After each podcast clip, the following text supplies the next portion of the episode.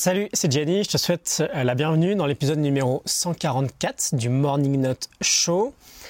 Euh, on va faire un récap aujourd'hui euh, de ce qu'on a vu sur Eckhart Tolle dans un épisode plutôt orienté résumé de livre. On va voir quatre grandes idées du livre Le pouvoir du moment présent. Alors juste avant, j'ai deux petites choses à te dire. La première, c'est que la Morning Note, du, la fiche PDF du livre en question, est téléchargeable sur mon site internet. Tu peux aller voir ça, je te mets un lien en description si tu veux avoir les idées qu'on aborde euh, aujourd'hui toujours à côté de toi. Et la seconde, c'est que euh, j'ai besoin de toi. Je suis en train d'organiser mon planning des quatre derniers mois de l'année.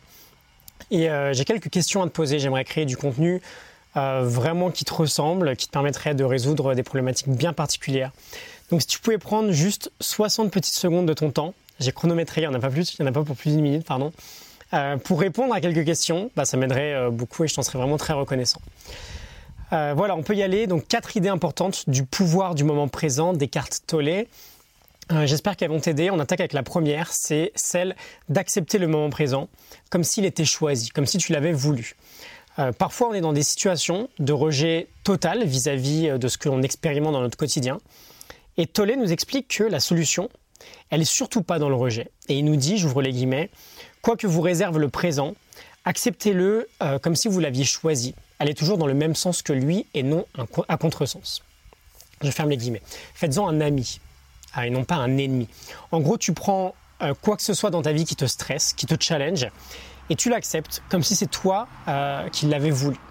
c'est une idée plutôt naïve, mais elle est vraiment remarquable pour la simple raison que tu auras beau te disputer, entre guillemets, sans arrêt avec la réalité, je pense pas que c'est un scoop. Tu perdras toujours.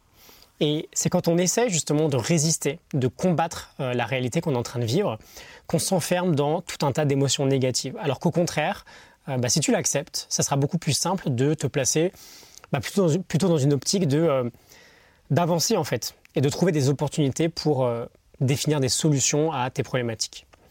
Une première idée,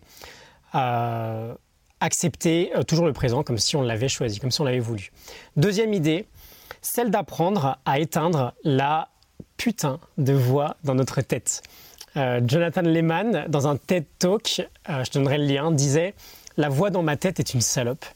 On a un mental qui est très compulsif et qui peut déblatérer des idées pas très sympas sur nous en permanence. T'es pas assez bon, tu n'y arriveras jamais, etc. On a un bruit de fond permanent en fait qui nous empêche souvent de vivre dans le calme. Et Tollé nous dit, je vous les guillemets, nombreux sont les gens qui vivent avec un bourreau dans leur tête, qui les attaque et les punit sans cesse. Et donc cette voix, qui est présente quoi qu'il arrive, on va plutôt essayer de l'apprivoiser et de la mettre de notre côté, sans trop lui donner beaucoup d'importance. On va faire deux choses. La première, c'est qu'on va apprendre à l'observer sans s'identifier à elle. Quand on a des pensées de colère ou de tristesse, ça ne veut pas forcément dire qu'on est quelqu'un de colérique, quelqu'un de triste. Ça veut juste dire que dans le présent actuel, là, on a ce type de pensées. Mais elles sont juste de passage, comme des nuages qui passent dans le ciel en fait. Donc on ne s'identifie pas à cette voix, on ne la juge pas, juste on l'observe et on prend du recul. Et deuxième chose, pour la calmer, on va s'entraîner à revenir le plus souvent possible à l'instant présent. Tu as évidemment euh, la méditation qui peut t'aider, on en reparlera bientôt je pense, mais tu peux t'entraîner euh, simplement en te concentrant sur tes actions quotidiennes beaucoup plus que tu ne le fais maintenant. je te redonne l'exemple qui est dans la Morning Note. Revenir le plus possible à l'instant présent, ça peut être par exemple une idée. Euh, quand tu rates le laver les mains pardon, la prochaine fois, bah, concentre-toi pleinement sur les perceptions sensorielles de ton geste, sur le bruit, sur la sensation de l'eau sur la peau, sur le mouvement des mains, sur l'odeur du savon. Et remarque que pendant le petit laps de temps où tu auras eu cette concentration intense, bah, tu n'as aucune pensée qui, euh, qui t'aura dérangé.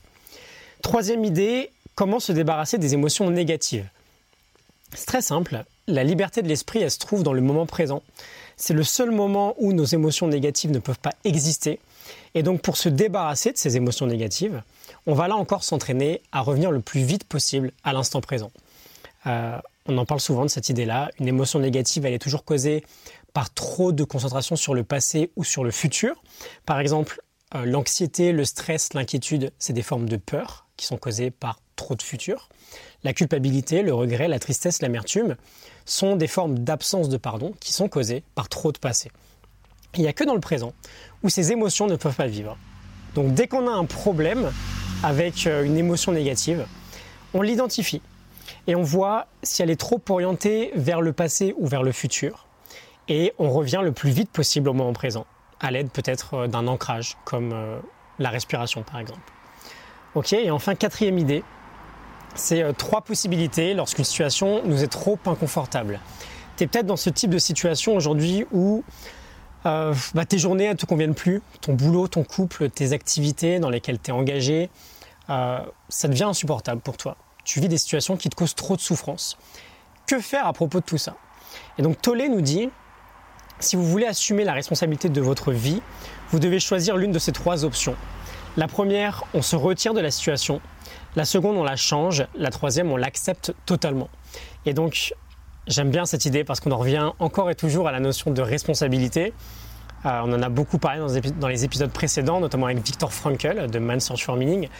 Euh, cette responsabilité, c'est notre dernière des libertés humaines. Et si on vit une situation trop inconfortable, on veut déjà réaliser qu'on en est 100% responsable. Ça ne veut pas dire que c'est de notre faute, mais on est responsable de ce qu'on va en faire.